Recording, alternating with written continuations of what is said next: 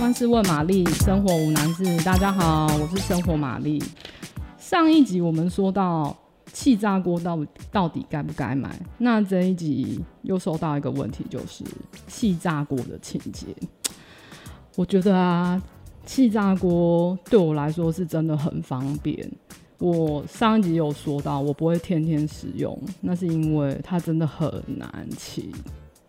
很难清的原因是，除了那个风扇之外，那它的那个附的那个配件上面都是一些网子啊，然后或是架子啊，都是一些比较需要仔细清洁的东西，因为有很多小洞孔，那你可能要拿比较细的刷子去刷。然后我觉得还有一些小撇步，我蛮想提供给大家的，就是你在气炸之前，你可以用一张烘焙纸。然后大概抓一下大小，不需要太太紧密，垫在那个烤盘的底部接油，那那个油就不会直接接触到锅子的表面。这样你只要清拿掉那一张烘焙纸，就可以很简单的清洁锅子了。那那个油也不会就是一直卡在上面，然后变成嗯、如果你没有马上清它，它就会变成一个黑垢。那到时候你就是要跟。之前我嗯、呃，之前我说过的方式一样，就是泡热水啊，让它静置一下，然后软化了那些污垢，你再去刷它会比较好。因为毕竟那个锅子里面那个内锅它还是不粘材质，你就是要小心一点，不要刮伤它。那再来呢，我觉得最麻烦就是真的就是那个风扇，因为它其实每一个应该是说每一个。每一个机器的结那个结构是不一样，但通常来说，那些风扇都是你需要拿螺赖吧？你知道螺赖吗？吗？就是那个叫那要怎么讲？那个螺丝起子去拆卸它的螺丝，你才能把整个风扇拆下来。这其实是一个很大的工程，所以平常啊，我可能就会拿一个大概有个五百 m 的喷瓶，哎、欸，应该没有五百 m 大概两百五十 m 的喷瓶。